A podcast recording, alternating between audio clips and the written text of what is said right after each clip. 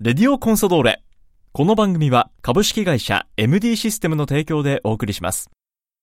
会社の不要になったパソコン、データも入ってるし、どうしたらいいかな。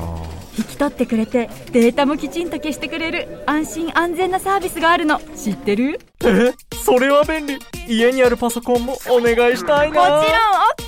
詳しくは「おまかせくん引き取りくん」で検索してね株式会社 MD システムは北海道コンサドーレ札幌のクラブパートナーです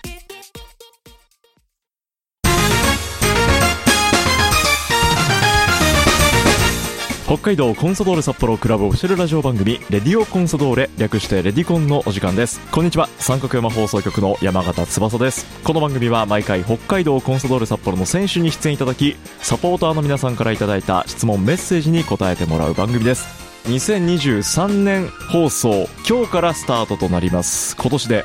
13年目を迎えたこのレディコン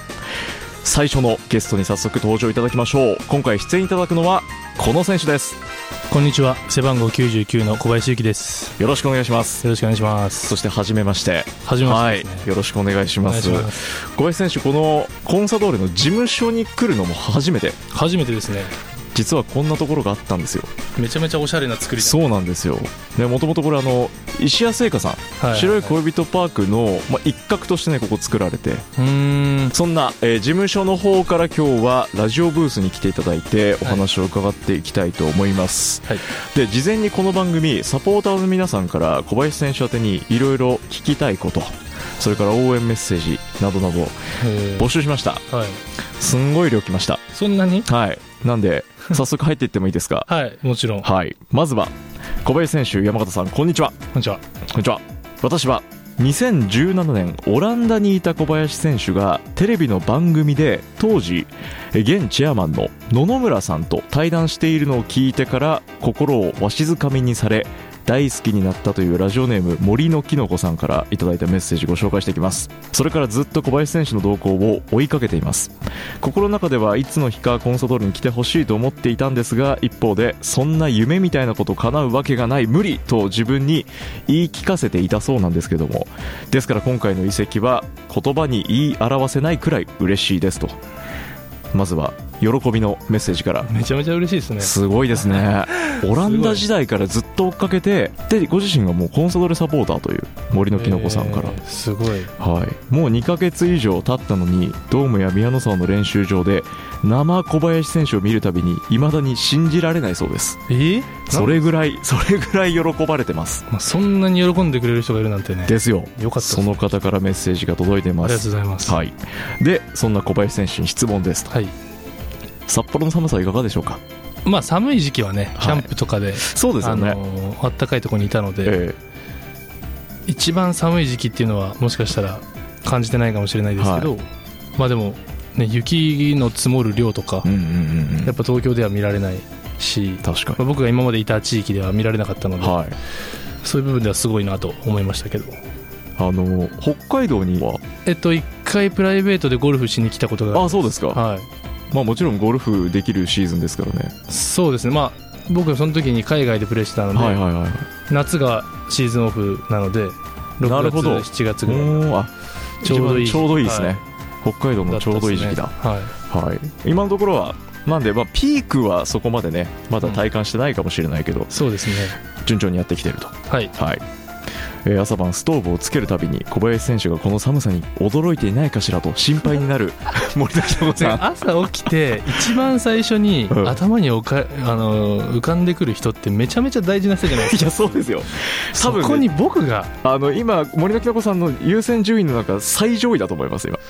まあ、それがね何年経っても変わらないように僕は頑張るだけですね今のところはもはうい揺るがない、それぐらい、ね、熱を持って応援してくれてます どうか札幌の街を好きになっていただきますますご活躍していただけますよう心から応援していま頑す張りますいうメッセージからはいもういきなり熱いメッセージが来てめちゃめちゃ嬉しいじゃないですかすごいですよこんなメッセージがね小林選手たくさん来てるんですよ、すごいね、はい、続いてどんどん参りましょう続いてはラジオネームあやみっぴーさんからいただきました山形さん小林選手こんにちはこんにこんにちちはは。レディオコンサドーレ今期の放送第1回目おめでとうございますとありがとうございます、うん本当にこの番組のファンで今年はいつ始まるんだろうまだかなとサイトを覗いていたというねあやみひーさん4月から13年目の放送スタートしましたこはの番組ゴン中山さんが作った番組なんですよああそうなんですそうなんです第1回目にクラブへでーオフィシャル番組作ろうラジオでやろうって言ってゴン中山さんがそうなんだこのレディコンを命名したんですよへえそっから13年経ちましそたんなだったんですそんな経ちましたすごいねそうなんですよ歴史だいぶ重ねてきましたけどはいさて第1回目のゲストが小林選手と聞いてますます楽しみです先日行われたルヴァンカップ井端戦そしてリーグガンバ大阪戦とめちゃくちゃクレバーなプレーの連続で本当に頼れる兄貴です ねといただいてます、はいえー質問というより要望ですはい小林選手にはい二者サッカーにはかなりチーム戦術や規律がありそうですが私はもっと選手個人が持つ特徴や武器が出たプレーを見たいと思っています小林選手がキャンプ中のインタビューでおっしゃっていた言葉のように若手にも兄貴からぜひ伝えていってほしいですというこれだからお願いのメッセージですねそうですねまあでもあのーまあ、そこら辺がちょっと難しくて、いはい、でもやっぱりプロなので、うんまあ、このチームのボスは監督であって、はいまあ、彼が、あのー要求するうんことをこなした上で自分を出さなきゃいけないので、はいそのただ自分がやりたいことだけをうんやれとか、まあ、やっていくっていうんじゃ、あのーまあ、チームとして成り立たないから、うんまあ、だからねたその若い選手とかに、まあ、自分のやりたいようにややれよとか、はいあの思った通り言っていいよってうん簡単に言うのも結構やっぱ違う捉え方しちゃう、なるほど人もいると思うので、はいまあ、若い時の僕がそうだったのであのまあ伝え方というかねもう難しい部分がある、んまあ、でも周りが何を言うかじゃなくて選手一人一人が自分が何がか何を感じてはいプレーするかなので、はい僕が何かっていうのはできないですけど、まあ、でもそういう意識うんとかそれが監督を助けることにもなる時があるかもしれないし、はいはいはいはい、逆に監督を裏切ってしまうことがあるかもしれない、うんでうもんいい意味で裏切れることもあるかもしれないし、だかはい、らまあサッカーってこうこれが正解っていうのがないスポーツだかいやらこうそですねあの一人一人がはいプロとして自覚持ってプレーするっていうのが一番大事かなと思います人生としてはいろいろ経験したかもしれないけど、はいサッカーはこう毎年毎年どんどん進化変化していくわけで、うんその自分が今まで経験してきたものがじゃあ明日のピッチの上で役立つかっつったら別にそんなこともないしは毎日が勉強なのであの、まあ、人間としてというかこう男としていはいあのかっこよく生きたいっていうのはずっと思ってやってきたので、まあ、そういうところは見せれる部分は少しあるのかなとは思いますけど、そういった面もぜひ、ね、はい、結構若手選手がコンソドール多いですからそうですねじゃあもう背中で語るみたいな感じですかあのいやまあ言葉よりも言葉で喋る時もありますけど、はいやっぱ自分のプレーとか自分の行動とかうでんやっぱ見せていくのが一番かなと思ってますこれはもう今ここまで数試合であと宮野さんの練習の姿なんか見てもね分かるところあるなと今思って聞いてましたけどぜひ皆さんサポーターの皆さんもねそんな小林選手の姿をはいありが楽しみにこれからも応援をお願いしますマヤミッフィーさんからいただきまとうすございます続いてこちらは神奈川県からですてっこさんです、うん小林選手翼さんこんにちはこんにちはまさかあの小林勇輝がコンソにと今もふと冷静になると思う時があるぐらいありがたい事実だなと感じていますしできればずっと北海道にいてほしいなと欲張ってしまいますが小林選手がこの北海道に来て成し遂げたいことって何かありますかチームのことプライベートのことでも構いませんとはい、いう質問が来てましそうですねまあもう入団会見の時からたはい言ってて、まあ、多くの人は知ってると思うんですけど、まあ、チームとしてはタイトルをはい取りたい、ですねまあ、それはまあどのチームも思ってることで、まはいあ、僕僕たちももちろん目指していくとこなんですけど、えまあ、個人としてはもう一回日の丸背負ってピッチに立ちたいと、えうんまあ、目標は大きくでもそうですよねそこはもうずっと常に頭の中にそうですね、描きながらまあプロである以上ですよねそのね頂点が日本代表ならそこを目指すうんうんのは当然のことだと思うので、うんうんやりたいと思いますそこはぜひこのコンサドーレで叶えてほしいなと思いながら、はいね、ぜひ鉄子さんも応援を続けてあほりしがいでとうございますすよろしくお願いしますでもう一つね質問来てましたはい小林選手はこれまでさまざまなチーム、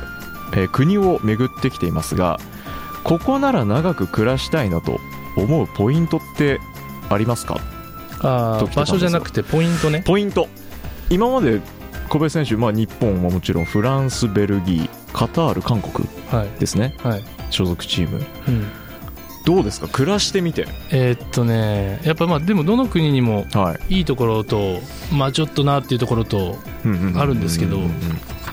でもやっぱ日本が一番ご飯が美味しいはいで、まあ、四季があって、うんうんうん天候も別にそんな悪くないはじゃいないですか、はいやっぱ日本が一番いいと思いますけどねしみじみと今いや本当 に思い返してみてまあオランダ住んでた時も、はいまあ、オランダって夏以外はほとんど曇り雨へえなんですよはいだからもう暗いんですよとにかく街街というか青空があんまりないんです朝起きたら青空がないですね、へでー夏は天気いい時もありますけど、はいはいはまあ本当に夏過ぎて冬に向かっていくと時、まあ、冬とかはもう本当に毎日暗いしいうーんなんで、まあ、でも逆にカタールとか行くとは毎日暑いいじゃでないですすよかねもう信じられない信ぐじらられいないの暑さ夏とか、ですよねまあ、冬はすごい過ごし過ごしやすいんですけど、はい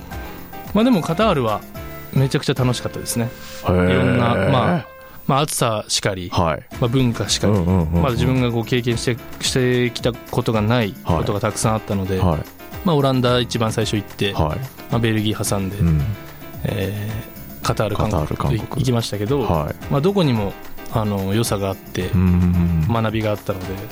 まあ、ここが一番っていうのは言えないですけど、うんうんまあ、日本が一番恵まれてますよと巡り巡ってはいやっぱり母国が一番だなとそうですねあーそんなとこで生活できてるんだからはもっと頑張ろうって思いますよね、いいやなんか原点にやっぱり立ち返るみたいな感じですねはい、日本はやっやっぱりいいなっていぱう日本にいたまだ海外経験してしたことない時うは、んね日本に対してというか、まあ、は自分の状況に対して不満がたくさんありましたけいど、なるほどめちゃくちゃ環境いいですもんね日本まあそうですね今小林選手からそういう経験をした小林選手から言われてやっぱりそうなんだなって思わされます強いねですよ本当に今までじゃあこう渡り歩いた国は結構文化にも小林選手はこれまで触れてきてますかそうですそれぞれのいろんな、ね、人種がいて、うんいろんなこう肌の色も違はいうしはいはいはいはい食べるものも違うしそうですよね話す言葉も違うし、はいいやでもそそういったものをこうまた我々僕なんてもうずっと札幌ですからそうですねもうまあでもこ札幌もね飛行機でみんな来るでしょ行きますほぼ離れてますから海外みたいなもんじゃそうないです離島です離島ですもん離島ねですあー俺めちゃくちゃ好きっすよありがとうございます、はい嬉しいですねぜひ堪能してくださあいり引がきとうご続き続いてラジオネームきらぼしさんからです初めてメールしますありがとうございますまず小林選手コンサドールに来てくれてありがとうございます正直小林選手がどんなプレーをするのかこれまで知りませんでしたそれがこの数試合で素晴らしい選手だと分かりました新しい景色を見るために一緒にこれからも戦ってくださいで質問ですできればコンサドールに来て意外だったなと思ったこと選手がいたら教えてほしいですとあー外から入ってきてなんか見た気づいたみたいなあーどうだろうなヒロムが、はい田中宏夢選手はい、あのめちゃめちゃ筋トレしてるんですけほどうすんげえ鏡見て自分の肉体をこ うなんかいやあの俺結構いい体してんなみたいな多分自分で思ってると思うんやっですてるその時の顔が面白いなっていうのはすごい収穫 あの俺は何も彼には言ってないけど、はい見てます、見てるなはい、俺は見てるぞ俺は見てるぞこれをね宏夢選手じゃなくてマイクに向かって喋るっていうそうですね、まあ、彼本人に伝えると、そうですねまあ気まずいと思うのはで、いここはぜひあのサポーターの皆さんで共有してください、あ意外な一面でした意外な一は面でいんかそういしうたタイプだと思ってなかったんですけ どもうまさしくこの質問にふさわしい回答が出ましたありがとうございます美味しいとこいただきました、はいさあ続いていきましょうえこちらラジオネームなかったんですけどもえーゆうきさんお疲れ様ですそうなんですズバリ聞きたいことがメンタルのことはい今のコンサドールに足りないのはメンタルだなと思ってます長期キャンプそれから得点を取ってリードしている時の展開2点3点取っても追いつかれたり逆転されたり相手の心を折るように攻め続けるのがミシャサッカーだなと私は考えていますもちろん体力的なこともあるので一概には言いませんがもっと勝者のメンタル勝ち方を知っている小林由紀選手でそして西大吾選手にこのチームメイトに教えていただきたいと思いますよろしくお願いしますうーん難しいこれちょっと難しいそうでね話題メンまタル、すねもし自分僕小林勇輝がはい勝ち方知ってたらはいタイトルなんかも取ってるしはいあの日本代表にも残ってるしはい海外でもっと長くやってたしうんうんだから僕も知らないんですようんなるほどであのーまあメンタルってはい何っていうところが僕も分かんないんですよ正直だからメンタルが強い弱いとかじゃなくて、うんうんうんその時に起こったことをこう冷静に対応する対処するためにやっぱいろんな準備をするわけうで、んはいその過去のことを引きずったりとかう、んうんうんその未来にのことにをね不安に思ったりとかする必要はやっぱないんですよはいで過去をこう後悔したりとか、はいはい未来にこう不満あー不安を抱えたりとか、してるやっぱ時間が自分はもったいないと思うんで、はいはいはいはい今自分ができることをやうんっぱ精一杯やる、うんうんそしたらそのメンタルブレってなくなりますよねうんうだんって、もう後悔もないし不安もないからはい今のことしか今を必死でやるしかないと思ってるから、はい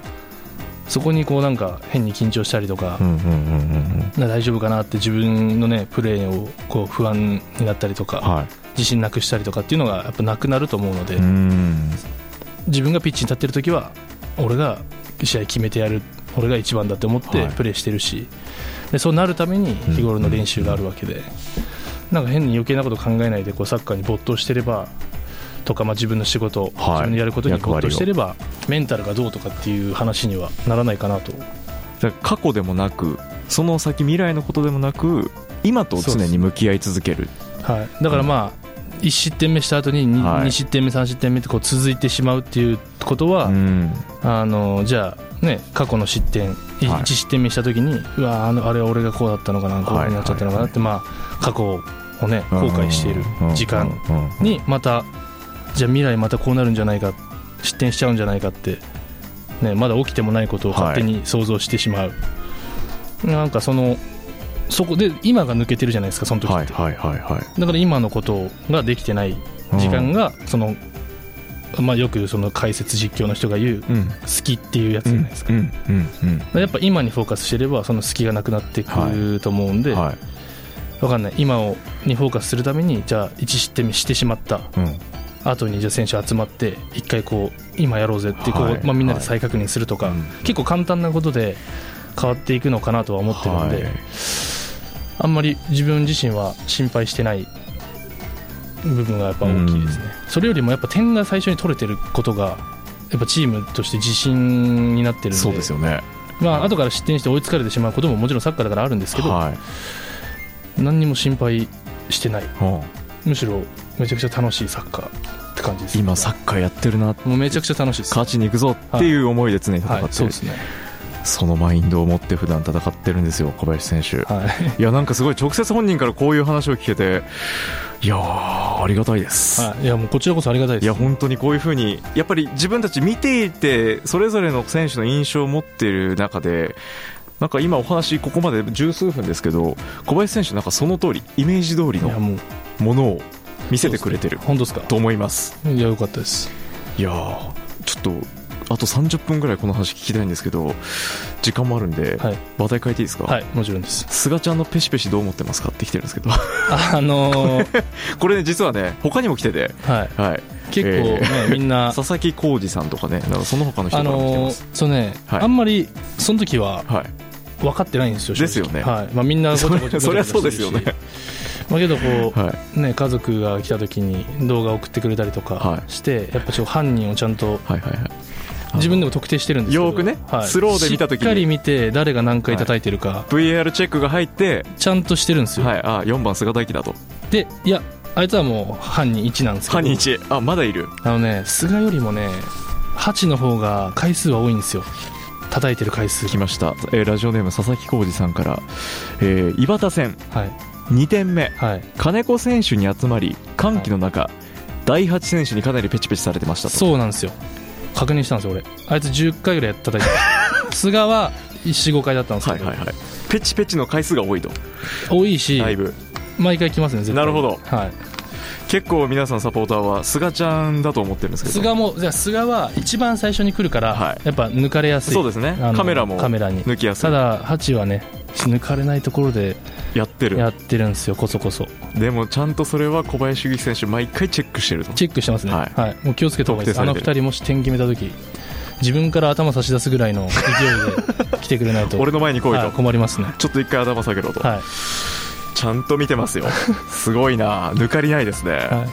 というメ ッセージをいただきました、はい、それから、えー、その菅選手のペチペチについて、ね、メッセージいただいた、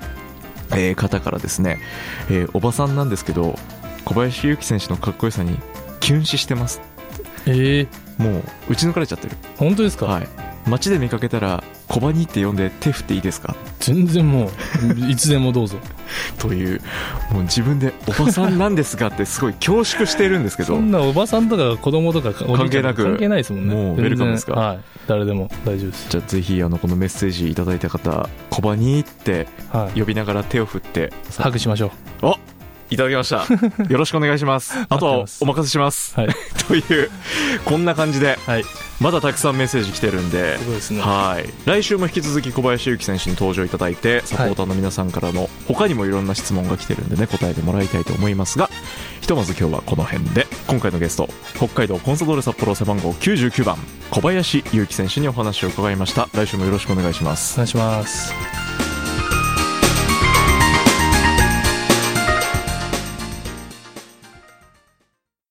会社の不要になったパソコンデータも入ってるしどうしたらいいかな引き取ってくれてデータもきちんと消してくれる安心安全なサービスがあるの知ってるえそれは便利家にあるパソコンもお願いしたいなもちろん OK 詳しくは「おまかせくん引き取りくん」で検索してね株式会社 MD システムは北海道コンサドーレ札幌のクラブパートナーですレディオコンサドーレこの番組は株式会社 MD システムの提供でお送りしました。